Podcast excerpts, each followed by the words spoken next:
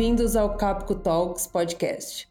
Esse é o espaço da Capco onde trazemos conteúdos de qualidade, falando sobre tecnologia, mercado financeiro, projetos, entre outros temas relevantes no mercado. Aqui é a Aline Lemos e eu sou consultora de inovação na Capco Brasil. E eu sou Gustavo Nadais, Business Partner de RH da Capco Brasil e nesse episódio vamos apresentar uma mesa redonda sobre Open Finance, em parceria com executivos de três empresas gigantes do mercado e que já estão usando o Open Finance desde seu início. Eles vão nos relatar como suas empresas estão lidando com essa nova fase do setor bancário e a importância dessa virada de chave para os usuários, que agora estão no centro do ecossistema com muito mais poder de decisão na hora de adquirir bens e serviços. Nossa, Gustavo, agora eu fiquei ansiosa, hein?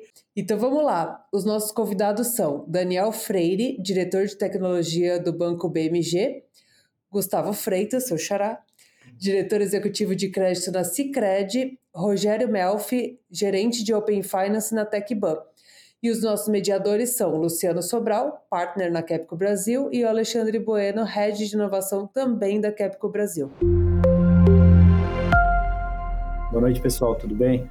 É... Gustavo, primeiro, a gente vê bastante aí sobre essa agenda agressiva aí da, da Cicred, principalmente no que evoluiu no último ano em relação ao, ao, Open, Open Bank e ao Open Finance. Do ponto de vista mais específico da Cicred, quais foram os impactos proporcionados pelo Open Bank e pelo Open Finance no, no, mercado de vocês e até sua visão em relação a outros, outras áreas aí do mercado financeiro? Oi, Luciano. É... Bom, vamos lá. Deixa eu comentar um pouco, né? A gente está numa fase, vamos dizer assim, tem um pouco mais de um ano aí, né, de implantação do próprio Open Finance. Eu acho que vale destacar algumas coisas, alguns impactos específicos, de repente, antes de traçar um pouco do que eu acho que, é, que eram os principais alvos e o que a gente alcançou até agora, né, do ponto de vista do Cicred e do mercado como um todo. Então, é, acho que a ideia do projeto, né, que já tinha implantação em outros países, era, era enfim, ampliar muito competição, concorrência. A gente tomou a decisão bem inicial, quando a gente avaliou é, as fases iniciais, eu acho que o público deve conhecer, parte não, parte sim, mas existia uma fase voluntária, então a primeira coisa que a gente fez foi realmente é, se engajar e entrar nessa fase voluntária inicial. E aí, nessa estratégia, né, já na fase voluntária, uma coisa que a gente precisou fazer fortemente, que já era um dos nossos aprendizados, talvez depois a gente possa explorar um pouco mais, é a questão de como é que a gente ampliava os canais de comunicação diretos, né, como é que a gente é, tornava isso mais, como é que eu vou dizer assim, palatável para os nossos associados, para entenderem o que, que era o impacto dessa mudança, o que, que ela podia trazer e como ela poderia beneficiar a nossa base inteira de 6 milhões de associados. Então, a gente fez muita campanha para esclarecimento, né, muita coisa interna, seja na agência, seja por meios digitais, é, o que a gente chama de campanhas locais. Né? A gente criou um site para esclarecimentos, do ponto de vista da base de associados. E tem um outro movimento importante que a gente aprendeu ali ao longo né, é, dessa dessa jornada é que isso traria muita inovação, muita competição e, e muitas soluções novas de mercado, inclusive, né, para conseguir construir parcerias, ofertar soluções, inclusive, que até a gente, até então, não ofertava. Então, esse processo permitiu, a gente acabou criando, como outras instituições também, é, sites e caminhos para desenvolvedores, né, para que a gente conseguisse evoluir a nossa tecnologia e aprender muito ao longo, ao longo dessa jornada. O que eu acho que nesse um ano e pouco a gente mais é, conseguiu fazer, do ponto de vista interno, é aumentar muito a nossa capacidade de uso de novas arquiteturas, novas soluções técnicas e, inclusive, a parte de orquestração, né, que é algo tão comum hoje, quando você abre esse tipo de você abre esse tipo de mercado, quando você se envolve nisso, você acaba tendo que mudar muito as suas plataformas tecnológicas, né? Isso não foi diferente conosco. E do ponto de vista dos associados, a gente aprendeu muito, eu acho que sobre dois aspectos essenciais. Um deles sobre a questão do perfil, né, da manifestação de interesse. Então, a gente ao longo do tempo tinha um pouco de dúvida o quanto seria o grau de adesão. Acho que o Brasil está inclusive acima de outros países, como Reino Unido, a adesão foi muito maior, existe um apetite mais claro, e com o Cicred não foi diferente, a gente teve muita adesão, muito compartilhamento de informação inicial, e aí a gente aprendeu a capturar o interesse, né? Na realidade, é, quando o associado compartilha, a gente descobriu que o interesse é mais amplo, é, enfim, mais, mais abrangente do que aquela própria operação individual. Então, reconhecer o interesse do associado é um ponto fundamental. O segundo e último que eu acho que vale vale mencionar com todos vocês é a nossa capacidade de melhorar modelo de oferta, né? Então, quando você tem esse tipo de informação nova, às vezes você não tem um dado real, talvez que mude é, o perfil daquele associado, mas a manifestação de interesse mostra uma possibilidade também de é, modelar, criar novas capacidades analíticas, inclusive, para gerar ofertas diferentes. É, meu último ponto é que eu acho que a gente está no início dessa jornada, né? A gente vem fazendo isso há, enfim, pouco mais de um, de um ano. Existem produtos que já avançaram mais. Acho que o cronograma tem, tem ido bem, com atraso pontual ou outro, e a gente está muito engajado aí para absorver um pouco mais de conhecimento e gerar é, mais possibilidades, mais ofertas, melhoria de serviço mesmo para os nossos associados de forma geral. Então, acho que é isso, Luciano. Esses são os pontos principais, pelo menos da nossa experiência ou da nossa estratégia. Não, ótimo, Gustavo. Acho que, que deu, assim, deu um panorama bem interessante. Acho que o que você está comentando, isso daí pode ser estendido para outras instituições. Acho que um pouco do, dos desafios de outras instituições aí então, que a gente está vendo aí no mercado. Aproveitando e fazendo o um gancho aí, Gustavo, né, aproveitando aqui o Daniel, Daniel, a gente, vê que o BMG está numa agenda de, de, modernização, de transformação bastante forte. Né? A, gente, a gente percebe isso bastante claro aí na, na estratégia de vocês. É, o, o Gustavo ele trouxe para a gente alguns desses desafios até agora, né? E a gente vai falar um pouco mais sobre isso. Mas o que você acha que ainda vai mudar para o cliente mesmo no curto prazo? É, é, é assim, eu, eu sou entusiasta do, do Open Finance, né? Eu, eu, eu venho do mundo de varejo, né, do, do e-commerce, e eu brinco que lá é o, o Open Finance do varejo aconteceu há muitos e muitos anos atrás, né? Eu diria que lá para 2010, 2012, o surgimento do marketplace, né? Que, que tirou as barreiras dos e-commerces. Então, Hoje você compra num e-commerce e você não sabe em que e-commerce você está comprando. Já não faz mais diferença qual é o e-commerce que você está comprando. É, o que importa é a experiência que aquele e-commerce te traz, né? E naturalmente misturou tudo, todo o mercado. E eu acho que o segmento bancário ele tende a ir para esse caminho também. Né? Eu acho que, que, obviamente, no primeiro momento a gente tem crédito, né? Como o próprio Gustavo comentou ali da Cicred, para você ofertar ali um, um serviço, né, uma, uma, oferta mais aderente ao que o seu cliente precisa, né? É, eu brinco que hoje para nós que somos menores, né, os bancos médios e pequenos, é, a gente não tem o histórico do cliente, a gente não sabe se ele é um bom pagador, se ele não é, e o Open Banking ele dá essa oportunidade da gente entender um pouco desse histórico do cliente e oferecer um serviço, um crédito, um, um limite ou qualquer coisa do tipo que seja de fato aquilo que esse cliente precisa, né? E, e que é, a gente não fique muito fora daquilo que ele tem nos grandes bancos, né? nos bancões onde ele tem relacionamento de anos e anos e anos. Mas eu, eu acho que o Open Bank, o Open Finance, né, ele tem um, um, aspecto muito maior que, o, que talvez o mercado ainda não, não, não enxergue, mas eu, eu, eu sou entusiasta, né? Eu acredito que, assim, vários outros segmentos do mercado vão começar a utilizar esse tipo de solução, né?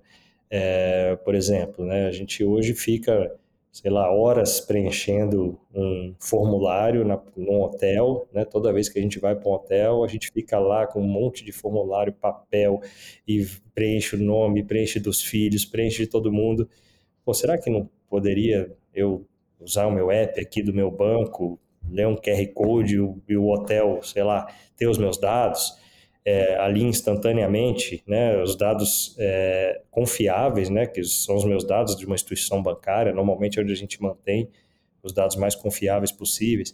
Então, eu acho que tem muitas outras usabilidades aqui para o Open Finance que em algum momento o mercado vai começar a olhar para isso e, e é, com iniciação de pagamentos, compartilhamento de dados, é, e, obviamente, acho que no primeiro momento muito mais forte, a, a oferta de crédito muito mais popularizada, né? muito mais clara para aquilo que o cliente precisa. Então, eu sou bem entusiasta e acredito que o Open Finance vai revolucionar não só o mercado financeiro, mas eu acho que vários outros segmentos de mercado é, através das soluções bancárias. Né? Sim, acho que aqui todos nós somos entusiastas, né? Sim. É porque a gente já veio vem discutindo, debatendo esse assunto há bastante tempo. E, e aí, Rogério, aproveitando, a gente já fez alguns eventos aí em conjunto, você é um, um cara aí bastante ativo nesse ecossistema de inovação relacionado ao Open Finance. É, e, e, um evento que a gente fez foi em 2020, 2020 né, com o pessoal do, do Banco Central. Uma das coisas que eles sempre traziam era, olha, a gente está dando poder agora, empoderando os nossos clientes, porque os dados são deles e eles vão escolher para quem compartilhar esses dados. Então, isso é uma agenda de, de, de, aumentar a competitividade do Banco Central, né? Ele trouxe isso bastante forte para a gente nessas conversas, né? É, Rogério, você que está andando bastante nesse meio, né? Você, você entende que o mercado e não só o mercado, mas os clientes, eles estão realmente abertos a isso? Eles estão preparados para os conceitos do, do Open Finance? É, que você, como você vê isso daí, por favor? Vamos lá, vamos lá. Eu acho assim, né? Um, inicialmente, de quando a gente vê números, estatística, até o, o, o número de chamadas de APIs que a gente está tendo, a gente vê que o brasileiro ele é bem aberto, sim. Então ele está disposto a testar novas tecnologias, a experimentar, a ver se aquilo gera um resultado positivo ou não. E dependendo do resultado, ele vai falar com o amigo, vai falar com o parente, e vai divulgar isso aí, então depende também um pouco do que entregam para eles. Mas de uma maneira mais é, enxuta, sim, o, o, brasileiro ele vai usar o Open Finance, vai usar aí toda essa estrutura porque ele gosta de novidades. O que a gente tem um pouco nesses desafios é isso, né? Queira ou não queira, nesse ano, a gente construiu uma camada que trafega esses dados. Agora a gente precisa, como instituição financeira, como IP, fintech, valorizar esses dados, transformar isso em inteligência para justamente entregar alguma coisa muito legal para aquele usuário. Então, se vai ser de repente que nem é, é, trouxe aqui, né, um check-in melhor dentro de uma rede de hotel. E para quem é cliente daquele banco, tem uma parceria, ele consegue fazer um, um check-in com isso. É, putz, vai ser uma experiência bacana. Ou junto com isso, já vem naquela iniciação de pagamento, um ingresso de cinema, enfim, né, uma maneira mais rápida de eu, de eu fazer aquela entrada no cinema e pagar aquilo e ter um, uma experiência fluida em algumas jornadas. Ligando isso aí com crédito que a gente falou aqui também, né, de, putz, eu peguei um monte de dados do Rogério, agora eu tenho o extrato dele de três, quatro bancos. Como eu transformo isso em inteligência realmente para saber se o Rogério tem dinheiro, se ele não tem, se ele vai pagar, se ele está cheio de dívida. Então, assim, a gente, como Open Banking, toda essa jornada, a gente passou uma primeira jornada aí. Eu comparo bastante com petróleo, assim, a gente constru, construiu um oleoduto. Agora realmente está passando óleo nisso daí. Mas tem um trabalho dentro das instituições financeiras, dentro das consultorias, todo player, de refinar tudo isso, de transformar agora em combustível isso daí para a economia, para o crédito e tudo mais. Legal. Bom, é, nesse ponto aí, Gustavo, é, como parece que, que você tem alguma coisa aí para compartilhar com a gente nessa questão dos dados e como vocês estão se preparando ou já estão utilizando esses dados compartilhados? É, eu, eu queria comentar rápido, né? eu achei muito bom tantos pontos do Rogério quanto do próprio Daniel, e aí eu acho que vale a pena fazer um follow sobre algumas coisas, né, talvez sejam importantes é, para os ouvintes que vão aí apreciar depois, né? Então, acho que o primeiro ponto é, é, é, assim, acho que o potencial que o Open Bank tem é, ele é muito grande. Acho que eu concordo com o que o próprio Daniel trouxe. Dá para agregar muita solução, muito serviço, dá para fazer uma série de coisas. E acho que isso vai acontecer ao longo do tempo. Então, nesse sentido, eu também sou um grande entusiasta, né? É, o que eu acho que a gente tem nesse momento, nessa fase, que a gente precisa ir aprendendo um pouco mais, e aí já fazendo follow o próprio Rogério também, é que, é, na minha visão, a gente avançou bastante da questão dos protocolos, é, em como a gente transmite, em como a gente recebe, em como a gente troca, interage com informações ao longo do tempo.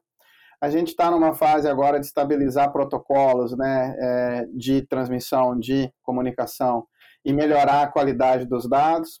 O único ponto que eu acho que vale, enfim, ressaltar, né, como o meu mundo é mais crédito, eu tenho mais experiência nisso, é bem interessante, né, porque é, o Open Bank traz uma série de informações novas e é, capacidades potenciais, né, várias informações, por exemplo, quando o cliente manifesta o seu interesse, quando um, um associado manda o dado, aquela lógica, né, o dado é dele e ele está disponível a, enfim, dividir ou compartilhar essa informação com alguém em busca de alguma qualidade de um serviço melhor. Então, isso tem o potencial de aumentar a competição, tem o potencial de gerar novas soluções, como todos trouxeram.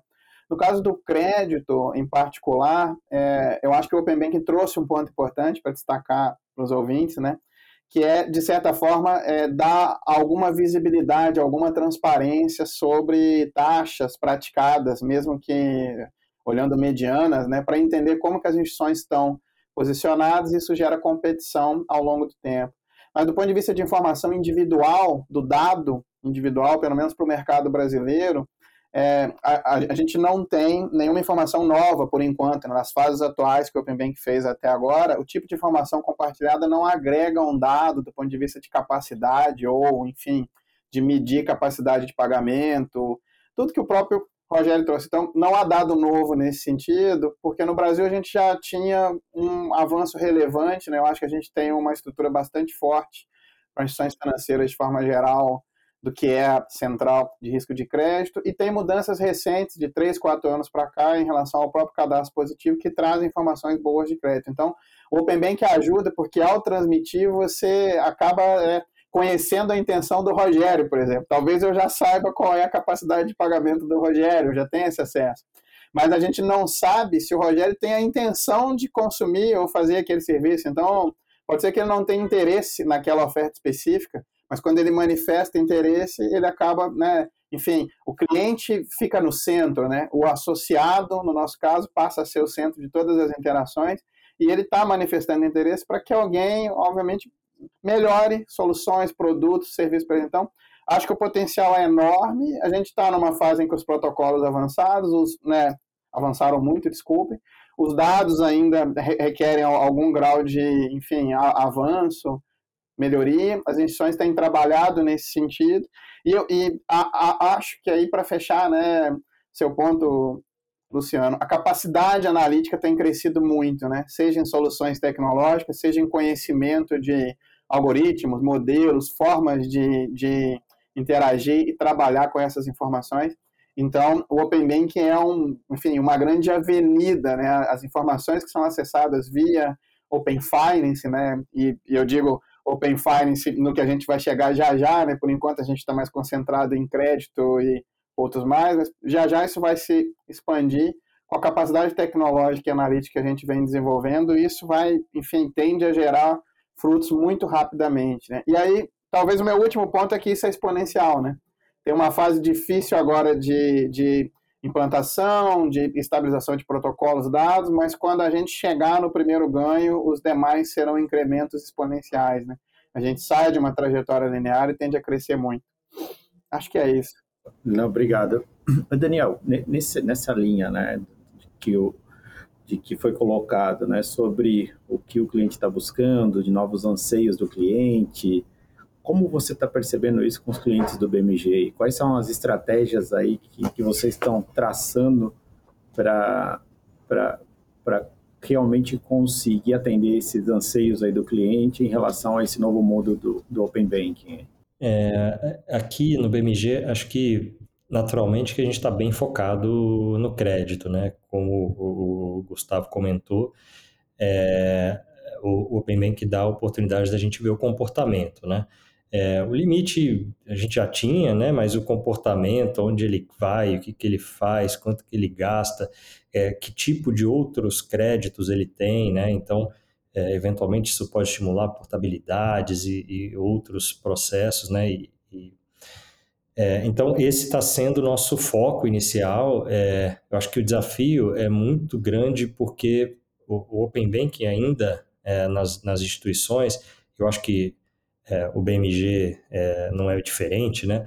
Ele, ele ainda é muito visto como um, um, um, um produto, não, um negócio de TI, né? Pô, vai, vai abrir API, vai plugar na API, vai me dar dados e a gente a gente tem um pouco de, de, de dificuldade e de como de como estimular as áreas de negócio a enxergar o Open Banking como é, um, um enabler, né? Como uma uma grande oportunidade, né?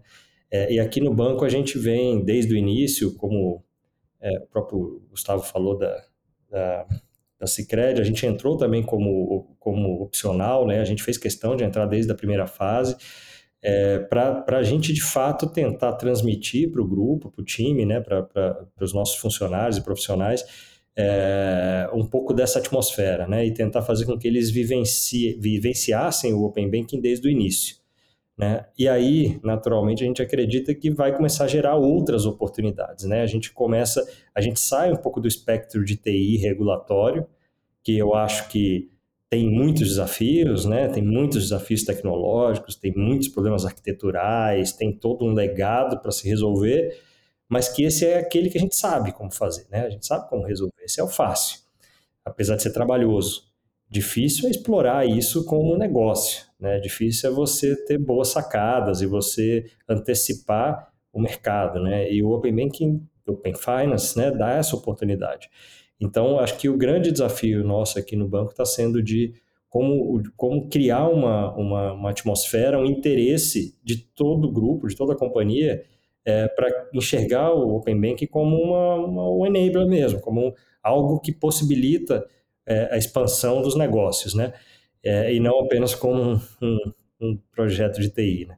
É, e, e, não só de TI, né? Acho que o que a gente consegue ver, né, andando um pouco no mercado, né? Aqueles que, que consideraram ou que, que enfrentaram essa jornada do Open Bank, do Open Finance, não como um tema regulatório, mas como um tema de oportunidade de negócio, é esses que estão tendo mais sucesso. A gente entende que a parte regulatória é regulatória, não tem discussão. Mas se você não criar também a mesma disciplina, a mesma cadência e importância para aproveitar as, as, necessidades, né, as oportunidades de negócio que vão surgir, você está você tá perdendo uma grande oportunidade. Isso, primeiro, do ponto de vista de oportunidade. O segundo, também, como você criar barreiras para os novos entrantes. E aí que eu queria ligar isso aí com, com o Rogério porque isso também está trazendo, né, quando a gente fala de crédito, né, que a gente comentou, tem muita gente querendo jogar nessa, nesse campo aí do crédito, né, de aproveitar essas informações e, e, e a gente percebe que tem novos entrantes. Lógico, tem barreiras regulatórias e tudo, mas o, Open Finance ele vai permitir a entrada, ele vai diminuir um pouco essas barreiras de entrada. É, Rogério, na, na, na, sua visão hoje, aí, trabalhando com algumas empresas, como você está vendo que, que, que, as instituições estão se preparando para esses novos entrantes e, e realmente encarando o Open Finance como uma, um programa de transformação, de buscar novas oportunidades e não simplesmente tratar como algo regulatório? É, o, o Open Finance ele, ele traz esse desafio de novos entrantes e tudo mais, porque é um dos objetivos, enfim, aumentar a concorrência, aumentar a eficiência do sistema. Então, ele traz isso aí já na regulação é, como um, um viés, assim, queira ou não queira, é uma provocação do regulador ao ecossistema. Que, que a gente vê com isso? Que as instituições elas têm que se preparar para algumas estratégias. É, uma sempre trabalhar a cozinha dela. Então, assim, é, a gente falou aqui dentro da conversa, já do bate-papo, mas assim, o quanto eu posso já me comparar com o mercado, começar a entender a taxa que os outros players estão, como é que está cada situação dessa, para ver se eu posso melhorar minha análise, meu motor de risco, meu critério e tudo mais dentro disso, justamente para trabalhar o meu produto. Então, cada vez mais ter um produto financeiro melhor, de crédito, de investimento, enfim, é, de conta corrente, de cheque especial, enfim, é, é, é lição de casa das instituições. e daí eu vejo que elas entram numa outra jornada de ou virar canal, e daí com isso trazer cada vez mais clientes, consumidores mesmo, entrar num B2C, ter o melhor aplicativo, ter a melhor experiência disso tudo, para ter quem consuma esses produtos, esses serviços, ou ela virar plataforma. Nada impede os dois, né? Mas enfim, eu tô é, sendo um pouco binário aqui de ou você é o canal ou você virar plataforma. E daí você virando plataforma e tendo um bom produto de crédito, você vai se conectar em diversos e-commerces e quando ele estiver comprando a geladeira lá, enfim, o produto linha branca XPTO, está financiando através da sua instituição. Ou quando está financiando aquele veículo direto na imobiliária, direto na concessionária, ele já está usando a sua instituição. Então, acho que tem esse. Primeiro, é, é, melhorar o produto e depois entender a jornada. Eu quero atender um nicho, um segmento de consumidores, eu vou ser um banco, enfim, ou não, eu quero putz, virar um banco B2B, prestar o melhor serviço financeiro como plataforma e ter todo um ecossistema conectado aqui comigo. É, essas aí são as assim, oportunidades mais imediatas. E por que eu coloquei duas? Porque cada uma leva um desafio, né? Se eu vou cair numa jornada de consumidor, eu tenho que realmente descobrir o que ele quer, quais produtos são interessantes. Se eu não tenho um produto que ele queira, ir atrás e me conectar com outra instituição, com outro player para isso. Ou se eu sou plataforma, daí como é que eu vou fazer todo esse network? E os novos entrantes vão estar dos dois lados aí, que podem ser parceiros, né? Então, onde eu vejo muita entrada de fintechs são justamente em canais. Então, elas conseguem pegar um nicho específico de criar o, o banco do estudante universitário do exterior. Então, assim, aquele cara que vai fazer faculdade fora do país. E dele, ah, então eu preciso de um produto de câmbio, vou usar tal instituição, porque o pai precisa fazer remessa para ele, porque não sei o quê. Então ele consegue criar esse nicho e usar uma grande instituição, usar uma, uma instituição estabelecida por trás. Eu vejo que, que o mercado ele traz todas essas possibilidades aí dentro disso, com tudo que a gente está criando de conectividade, de APIs, e, e, vai um pouquinho além do Open Finance e vai de toda essa transformação que a gente está tendo no ecossistema financeiro. Legal. E, isso daí você trouxe assim alguns pontos interessantes que a gente pode, pode explorar aqui.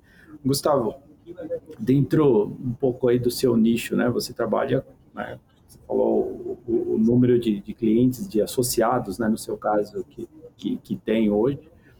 É, além dessa questão de, de, oferecer melhores condições de crédito para os seus associados, é, existe hoje já alguma demanda específica que os seus associados estão buscando com relação ao, ao Open Finance? Questão de agregador de, de investimentos, um agregador de contas, tem algo que você percebe hoje nos seus associados de uma demanda específica para a área? Tem sim, acho que até num contexto maior, né, se a gente pensar, se você pega os, sei lá, eu vou aqui resumir perfis de associados do Cicred, talvez em, em três grandes, grandes blocos, né, se você pegasse o associado empreendedor, pessoa jurídica, no caso do Cicred em geral pequenas, médias, ele tem muito interesse em ter soluções, enfim, estou falando de MEIs, empresas muito pequenininhas com faturamento baixo, ele tem muito interesse em soluções de PFM de forma geral, né, de que ele consiga, por exemplo, gerir caixa, etc. Então, o Sicredi tem o um foco nisso também, tentar facilitar de alguma forma. Vale destacar né, que, em geral, quando você tem a diferença disso pré-Open Bank e pós-Open Bank, é o grau de especialização que isso gera, né, você consegue, ao longo do tempo, encontrando parceiros, né, empresas que conseguem desenvolver isso super bem, e aí com as arquiteturas novas que a gente tem, que são estimuladas, você consegue conectar e ofertar uma, uma, uma solução conjunta. Acho que no caso das pessoas físicas, é, a gente tem a impressão, isso aqui é mais uma anedota do que o dado em si, né? a gente ainda tem dúvida pela fase que a gente está, mas que a, associados em certas faixas de idade, etc., tem uma adesão maior, né? tem um nível, digamos, de adesão. Quanto mais, mais jovem, mas não tão jovem, digamos assim, certas faixas etárias, ele adere a soluções de PFM, e, e aí a nossa dúvida, o que eu estou colocando não é sobre a adesão à solução Sicredi, é o quanto que ele compartilha né, os seus dados entre as N instituições. Então, isso ainda é uma realidade que a gente tem explorado e vê um grau de adesão diferente. E, curiosamente, tem outro público que é muito relevante para nós, que é o público agro, né, o associado produzindo, enfim, propriedades rurais de forma geral, dentro e fora da própria porteira, ele também busca soluções, obviamente, que ajudem na sua gestão financeira, enfim, nos seus processos produtivos. E aí é muito comum você ter esse tipo de demanda. Talvez o Open Banking ainda não tenha chegado nesse nível, mas o Open Banking proporcionou é, uma alavancagem maior de soluções parceiras, né? Gente se dedicando a um pedacinho da cadeia de valor, a uma especialização específica. E aí, quando você pega aquela especializaçãozinha, e se você se conecta, acha aquela solução, aquela solução, desculpem, né? E consegue atuar de forma conjunta, você oferta muita coisa para os associados. Essa, é, talvez, até fazendo um follow, né, um ponto que o próprio Rogério trouxe, muito rapidamente, tem muitas possibilidades, né? ele abre um leque delas. A minha sensação, o meu sentimento é que, na medida em que a gente for, é, eu vou usar aqui uma expressão que não é correta, mas é padronizando protocolos ou tendo aprendizado de como a gente faz essa, essas trocas, como usa, etc., isso tende a gerar uma, uma facilitação de negócio muito grande ali na frente. Então, só para exemplificar, não era incomum uma instituição, o Sicredi ou qualquer outra instituição financeira ter uma parceria com uma revenda de automóveis ou com um portal específico de veículos. É muito diferente pós Open Bank você fazer essa parceria multi-conexão, né? Não ter só um portal, uma revenda, mas as N revendas, seja no mundo físico ou seja no mundo digital. Então, o que eu acho que acontece é você multiplicar muito a rede. Talvez esse seja o principal ponto, né? Os desenvolvimentos geram um potencial de rede muito real, muito concreto, que é, enfim, relevante para o Cicred, para qualquer outro tipo instituição, mas mais relevante ainda para o cliente, para o associado que está lá, por exemplo, na ponta, podendo comparar e ter acesso a diferentes serviços, como o próprio Rogério trouxe. Né? Então, a gente tem visto muito isso em diferentes frentes, BFM, PFM, etc. E eu acho que a gente verá ainda mais em outras, né? em outros mercados que são segmentados e que na prática você é, terá o famoso one-stop shop, né? Acho que a gente potencializa um one-stop shop de um, de, um, de um associado, de um cliente poder ser atendido em uma plataforma só com multi-soluções, né? Para mim esse é o ponto-chave. É, eu queria pegar um ponto aqui é, que o Gustavo falou até de, de ter uma variação de até de faixa etária, os mais jovens, mais velhos, né? Até porque a gente fez recentemente uma pesquisa sobre o Pix e, e, acontece quase a mesma coisa, né? No, o Pix também, por faixa de etária, e, os mais jovens usam muito mais que os mais velhos, né? E o que eles relatam muito é uma questão de segurança. Eu queria trazer aqui também uma questão dessa de segurança. Como é que vocês veem é, que o Open Banking e o Open Finance eles entram nessa, nesse, nessa parte? Se eles vão trazer mais segurança ou se eles vão trazer mais receio para a população? E em que ponto que a gente pode atuar, né, como, como players aqui do mercado, para deixar tudo mais tranquilo para o cliente? É, assim, eu, é, talvez até pegar o, o, um pouco do, do, Daniel nisso daí. Daniel, você, você entende que, que esse fator de segurança ele está trazendo um medo na adesão? Como vocês estão lidando com isso aí? Eu, eu, eu, acho que tem essa questão geracional, né? Eu acho que o, o, o, público mais jovem ele é mais aberto, né? Ele é mais propício a essas relações digitais, digamos assim, né? Porque é, eu nem diria que o, que o, que, o, público mais antigo ele não é propício, mas ele ainda prefere ele ainda prefere aquela relação física, né? Ele tem mais confiança, né? Mas hoje é, aqui no, no BMG a gente a gente vem, vem enxergando um comportamento assim de que não, não existe a gente não está sentindo uma, uma, uma dispersão assim uma dificuldade é, das pessoas em, em compartilhar. Tá? A gente não vê é, nos nossos NPS, nas nossas pesquisas que a gente faz, é, as, as, taxas de compartilhamento estão bem boas até, e a gente bem acima do que a gente esperava. Então, eu não sei se isso está gerando impacto hoje, não, tá? Eu, como, como tecnologia que participou muito do, do processo ali, junto com os grupos de trabalho da, da BBC, é, naturalmente eu tenho bastante conforto e confiança de que o que foi construído é, ele é extremamente seguro e, e dá todo o poder de, de, permissionamento na mão do, do cliente, né, do, da pessoa. Então, as instituições e, e até mesmo aí um possível né, golpe ou coisa do tipo fica, fica cada vez mais difícil de, de ser praticado com essa solução. Mas eu, hoje eu não enxergo que isso está sendo algo que, que impeça assim, o, a evolução do Open Banking. É, é, eu acho que hoje a nossa dificuldade ainda está na parte analítica, né, que, que o Gustavo e o Rogério bem colocaram. É, é, é as próprias instituições ainda sentem uma certa dificuldade de compreender e às vezes não estimulam tanto o Open Banking. Né? Eu acho que é, à medida que as informações começarem a se encaixar melhor, as instituições vão começar a estimular mais e eu, e eu acho que as pessoas vão começar a, a, a entregar os seus dados, com, não, não vai ter tanta dificuldade ou desconfiança com o processo, assim, pelo menos aqui na nossa experiência com o BMG. E daí eu vou, vou, puxar aqui, mas do que você falou, Daniel, o que eu vejo é que o Open Banking tem até um, o Open Finance, de uma maneira, ele tem um processo até legal de educação dos dados do usuário. Porque conforme ele compartilha, ele já tem lá um acesso naquele mesmo ambiente que ele pode revogar aquilo. E daí, hoje, quando ele está num outro ambiente diferente, numa rede social, ou enfim, ele está muito acostumado a compartilhar dados, mas para ele limpar aqueles dados, excluir, está lá escondido, está lá escuro.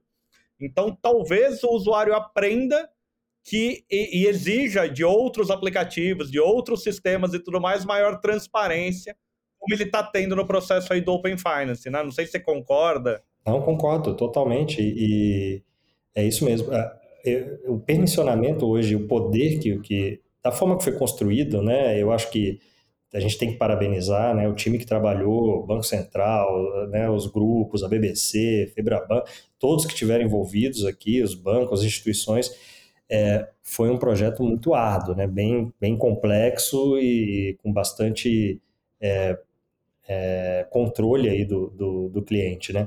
E, e, concordo, acho que no fundo o cliente começa a ter uma, uma educação de que, olha, eu posso entregar os dados e à medida que eu não tiver mais interesse nessa instituição, nesse serviço que está sendo prestado, é, é, o castigo, né? Eu vou lá e tiro e revogo, né? A qualquer momento. Então isso dá, dá bastante liberdade, autonomia e eu acho que consequentemente segurança, né? Gustavo, o que, que você acha?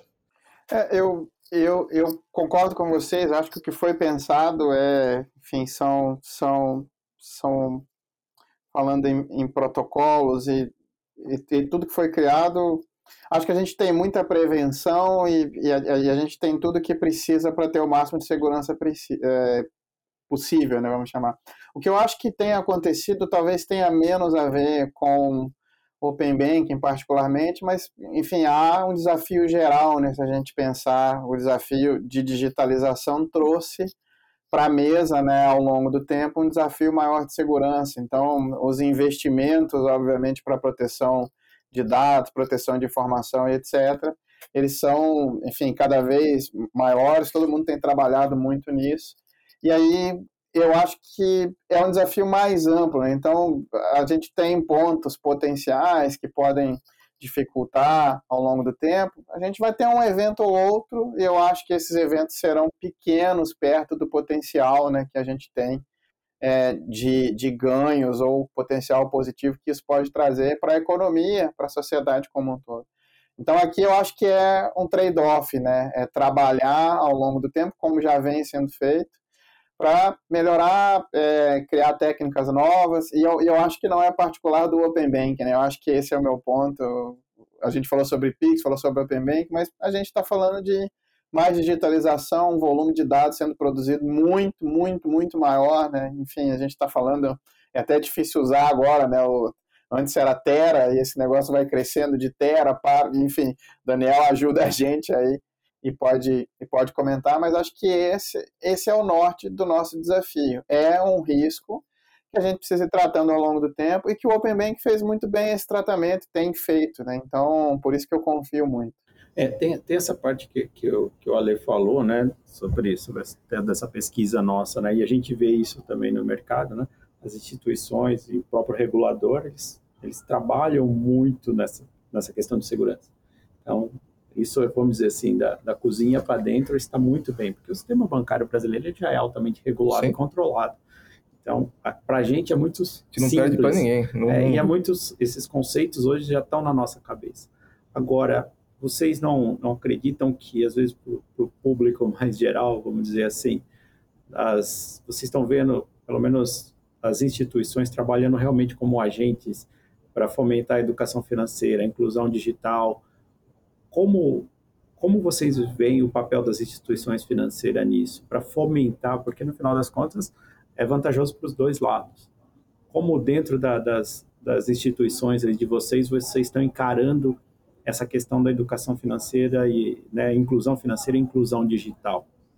Aí fica aberto aí qualquer um de vocês. Ah, é uma das agendas do Banco Central, né? Eu acho que o PIX, tanto o PIX quanto o Open, Open Finance, quanto agora o Real Digital, né? Que tá, tá para entrar aqui também, todos eles têm essa agenda né, do Banco Central de inclusão, o Banco Central reforça isso permanentemente. Né? Então, o Open Finance tem essa agenda também permanente, né?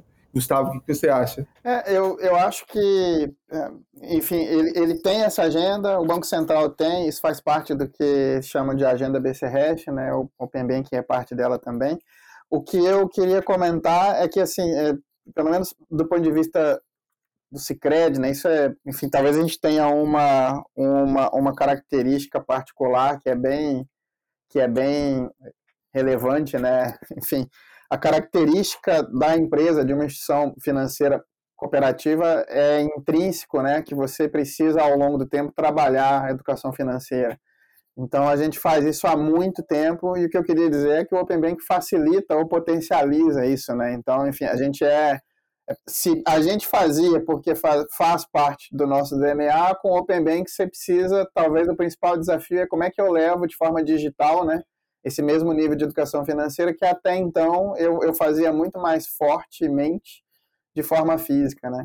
Então, o que, que eu estou querendo dizer com isso, né? A gente está presente em vários estados, é, enfim, é, é, só para dar um número, de repente, simples, a gente está em 26 estados e no Distrito Federal, e em todos eles a gente tem forte presença em municípios do interior, né? Tem, enfim, muita coisa presente em municípios do interior e temos uma série de programas sociais, incluindo um programa importante para a educação financeira. O que o Open Banking fez foi dizer assim, bom, agora não adianta você fazer só o físico, você vai ter que é, potencializar esse seu programa para levar o cooperativismo de forma digital. Então, é, pra, talvez essa seja a principal mensagem. Você está perguntando, né? O Open Bank ajuda nisso, potencializa? Na verdade, ele é um importante vetor, né? O que já era algo importante para nós vira algo essencial, não tem como fugir disso, né? E aí, enfim, acho que esse é um ponto chave para todas as instituições, para nós até um pouco mais pela característica. Né? A gente tem somos 6 milhões de donos, né? Talvez esse seja o ponto. 6 milhões de donos que recebem a educação financeira e com, com o Open Bank ainda mais, né? Vou trazer aqui um pouco antes, então vai na inclusão financeira, principalmente. Eu acho que com aquele pilar de aumentar a eficiência do sistema, transformando ele mais digital e provocando uma maior concorrência, é, ele tende a incluir mais pessoas nesse ecossistema. Então, aquele que realmente está fora do ecossistema hoje, porque ele não tinha acesso nenhum e tudo mais, agora uma taxa um pouco mais barata, uma forma diferente de se comunicar com aquele usuário, vai acabar incluindo ele. É, dentro dos números, e o pessoal é, é, tem que ter isso, a gente tem muita gente também que é bancarizada, então até certo ponto tem uma conta num banco, mas ela não usa o sistema financeiro, então ela não usa crédito e também não investe aquele dinheiro dela. Então, assim, esse é um desafio também das instituições, e principalmente aquelas que atacam mais o varejo aí, de trabalhar esse público, de fazer cada vez mais eles utilizarem o sistema financeiro dessa maneira. E numa parte aí de educacional, quando você fala de digitalização e tudo mais, daí eu tenho um ponto aqui que lá no, no final, assim, no, eu vejo que o usuário é, não deveria saber nem o que é Open Banking, assim. Então, vou voltar naquele exemplo que eu falei um pouco da gasolina, o que ele quer é sentar e dirigir o carro. Se aquilo tá vindo de uma refinaria, se aquilo é óleo, enfim, ele quer dirigir. Então, essa experiência, talvez que a gente tem uma jornada aí de mais uns meses, de mais uns anos para trabalhar, que o Open Bank ele não tem que estar tá num menu especial, ele tem que estar tá numa jornada que está dentro de uma operação de crédito, dele dá o consentimento dele e o negócio vai fluindo. E ele nem tem que saber. Então, assim, o, o é, tem que ser tão natural que nem a gente usar a internet, que nem a gente usar luz elétrica ou qualquer coisa assim. Ele é só mais um insumo disso tudo que ele tem o potencial aí. É, acho que vai de encontro que o, que o, que o Daniel comentou no início, né, do, do varejo, né, dessa experiência, dessa jornada para pro, os clientes de varejo, né, Daniel? Acho que tem um pouco a ver com isso também, né, de ser uma experiência tão intuitiva, né, de, que, que isso daí também que o Open Finance, o Open Banking, ele possa democratizar esses produtos e serviços também de uma forma intuitiva, né, para os clientes.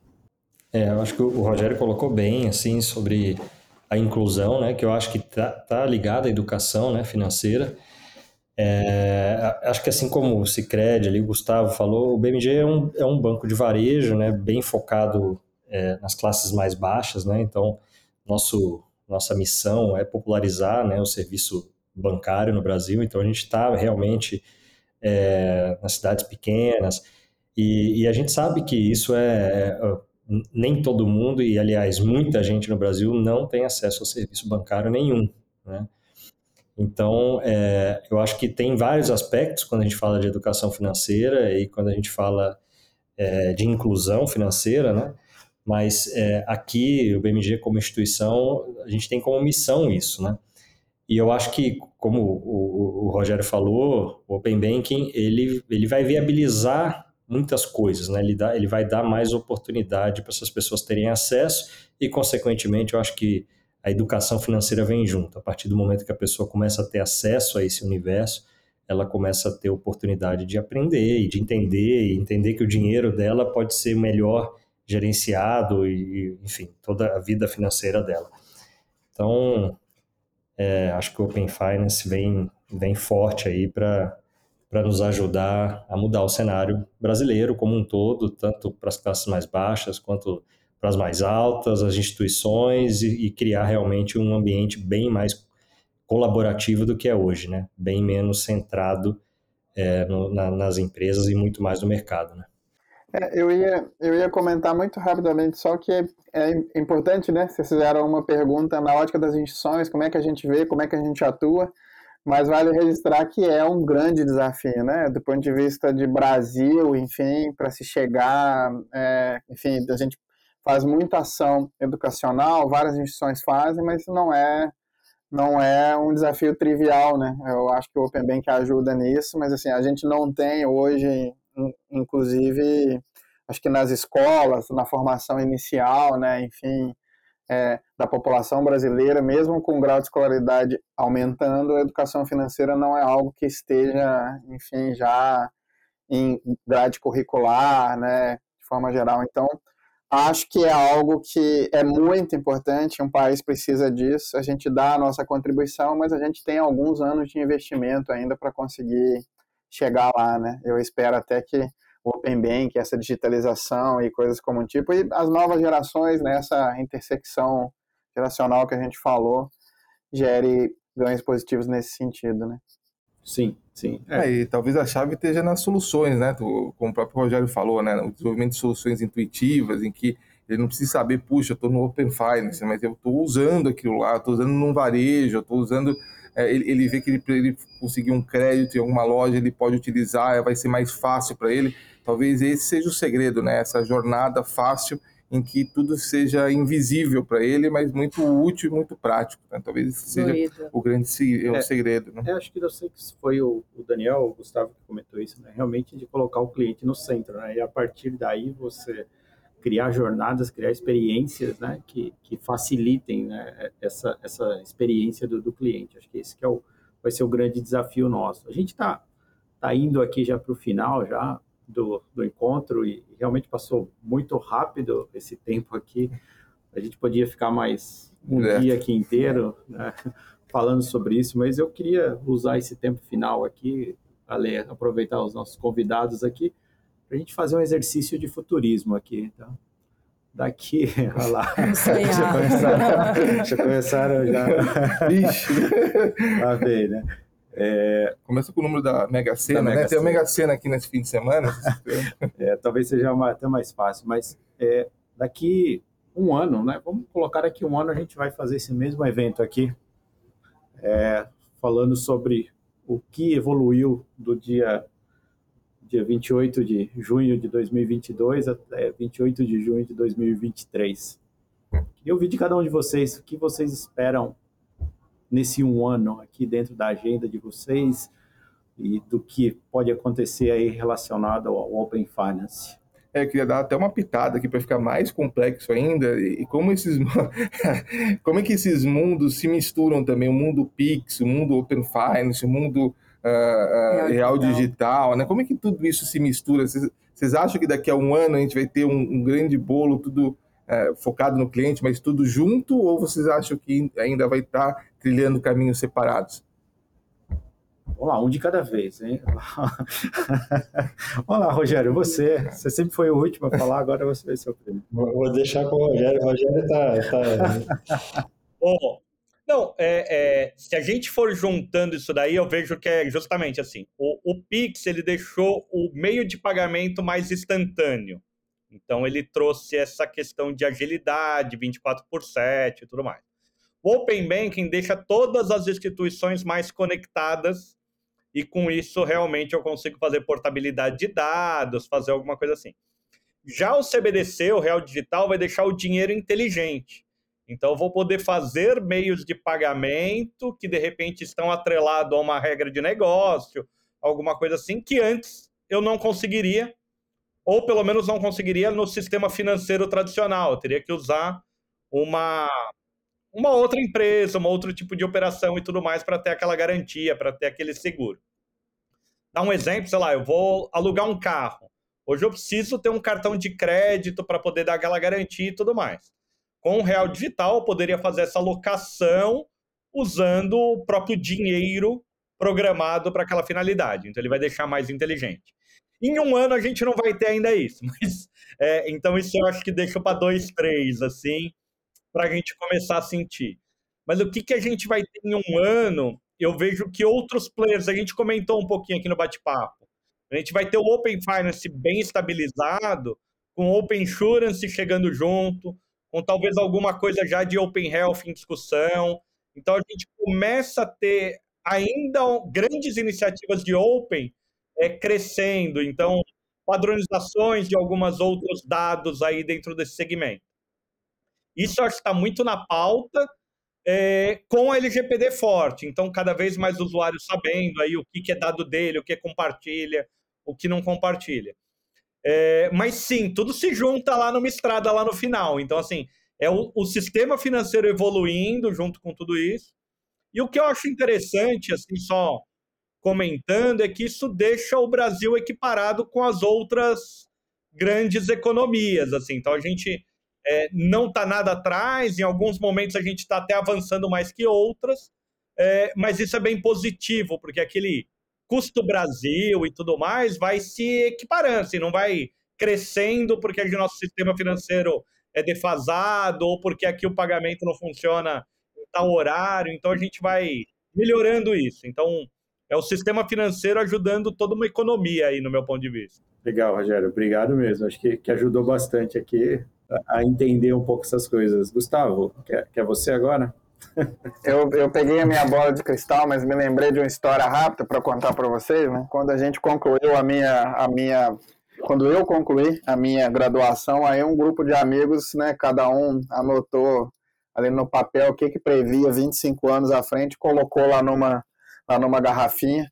Estão faltando uns anos ainda, mas quando a gente abrir a garrafinha, a gente vai olhar o que, que a gente escreveu lá, né? Porque ninguém nem se lembra o que, que era a previsão.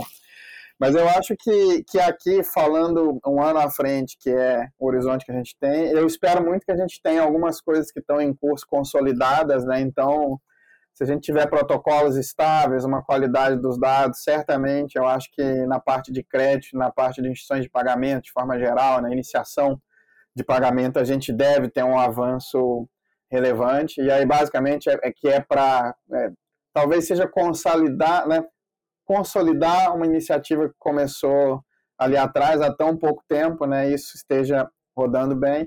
E aí, no horizonte de um ano, a gente vai estar começando outras coisas, né, outros serviços, como o próprio Rogério trouxe, a parte de health, insurance, etc. Então, acho que a gente ainda vai estar numa fase inicial. Eu tenho nessas previsões uma coisa que chama muito a minha atenção e talvez valha a pena pontuar aqui, né, e fazer como um economista que sou, e dizer, não, embora eu espere isso, eu tenho um pouco de dúvida sobre o ritmo, né, num ano como esse e num momento como esse, porque a gente tem visto alguns choques econômicos, alguns impactos, especialmente de liquidez aí, de redução de VCs, investimento em tecnologia de forma geral, né? Eu acho que essa maré mudou um pouco. Então, por isso que eu aposto mais na consolidação de coisas que já estavam em curso e que o investimento estava rodando, do que na abertura de frentes muito significativas, né, que, que ampliem investimento de forma geral. Então, se eu fosse apostar em alguma coisa, dizer para daqui a um ano, eu queria muito que o crédito e a parte de iniciação de pagamentos talvez estivessem bem mais robustas, oferecendo realmente soluções, né, é, para os associados, no nosso caso, para os clientes de forma geral na ponta, né, novas soluções rodando em produção. Acho que é isso aí. Legal, é importante. E trouxe também alguns pontos, Daniel. O último é difícil, porque os caras já preveram tudo, né? Todo mundo. Mas eu, eu, eu, só queria complementar aqui o, o, o Gustavo, que eu acho que é, eu também acho que a gente vai estar falando bastante de iniciação de pagamento. Acho que a gente vai estar falando aí de alguns players que vão ter dado passos mais rápidos do que outros, né? É, vai ter muita gente, imagino, né, muita gente falando desse, disso, desse novo momento. Acho que as pessoas não têm muita visibilidade, as pessoas comuns do que do que está por vir, né?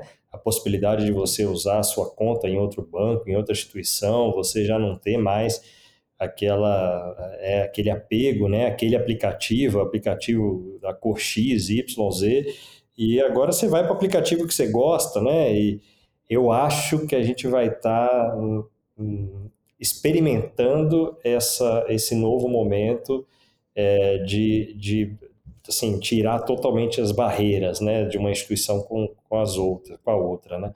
E na, e, na verdade, estimulando a experiência do cliente. E aí eu acho que entra a discussão muito forte de experiência, de como é que é, as instituições que ficaram para trás, que não vão entrar, né, e num primeiro momento vão discutir bastante aí como é que faz. É, aqui está a minha bola de cristal, né? E aí, naturalmente, entra muito do, do PIX, de tudo que foi falado aqui, porque a iniciação de pagamento e PIX estão muito ligados, né? A gente está falando de facilitar é, o pagamento no Brasil, que o Pix já, já foi um avanço muito grande, né? Eu diria que talvez seja o melhor é, meio de pagamento do mundo, né? E eu acho que a gente agora vai, vai dar outro upgrade aí no Pix, né? Permitindo é, que a iniciação de pagamento aconteça em qualquer lugar e não só mais dentro do, do seu aplicativo do seu banco.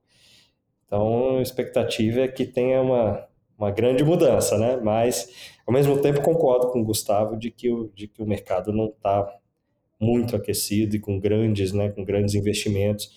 Então, talvez isso atrase um pouco é, essa evolução, né? Talvez isso dê um, deixe um pouco mais cadenciado.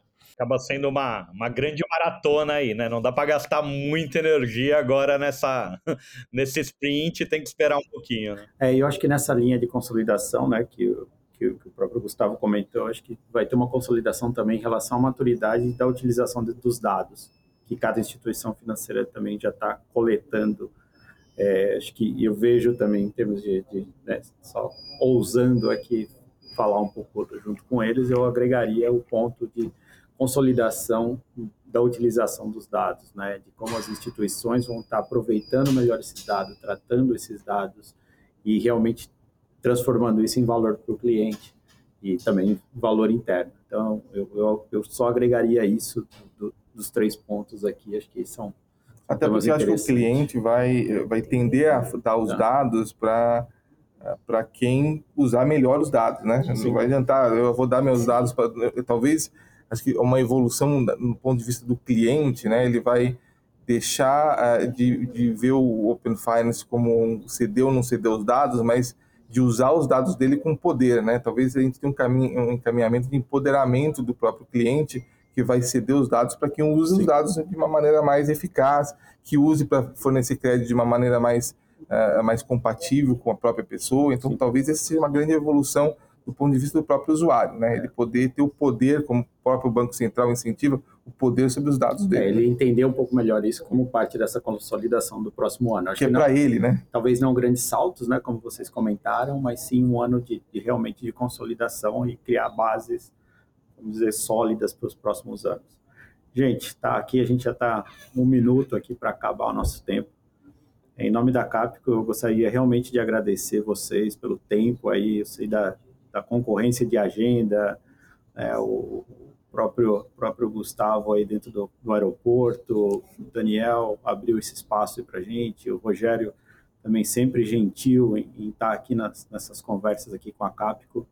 Obrigado mesmo. É, realmente agradecer a presença de vocês aqui, o tempo de vocês, essa conversa tão boa como foi hoje. Por isso que passou tão rápido. Obrigado a vocês, sempre um prazer mesmo. Também agradeço aí a participação e tamo junto. Obrigado, pessoal, pelo convite, pela oportunidade de interagir com vocês. Muito boa a iniciativa, muito bacana. Tá joia, gente. Obrigado. Muito bom, superou as minhas expectativas. Foi um bate-papo muito maduro. Queria agradecer a presença de todos, especialmente o Luciano Sobral, que foi o nosso mediador. Gente, muito legal mesmo participar dessa conversa. Lembrando, se vocês não ouviram nossos últimos episódios, não percam. Eles estão tão incríveis quanto esse daqui. Corre lá para conferir. Espero que vocês tenham gostado e até a próxima. Até a próxima.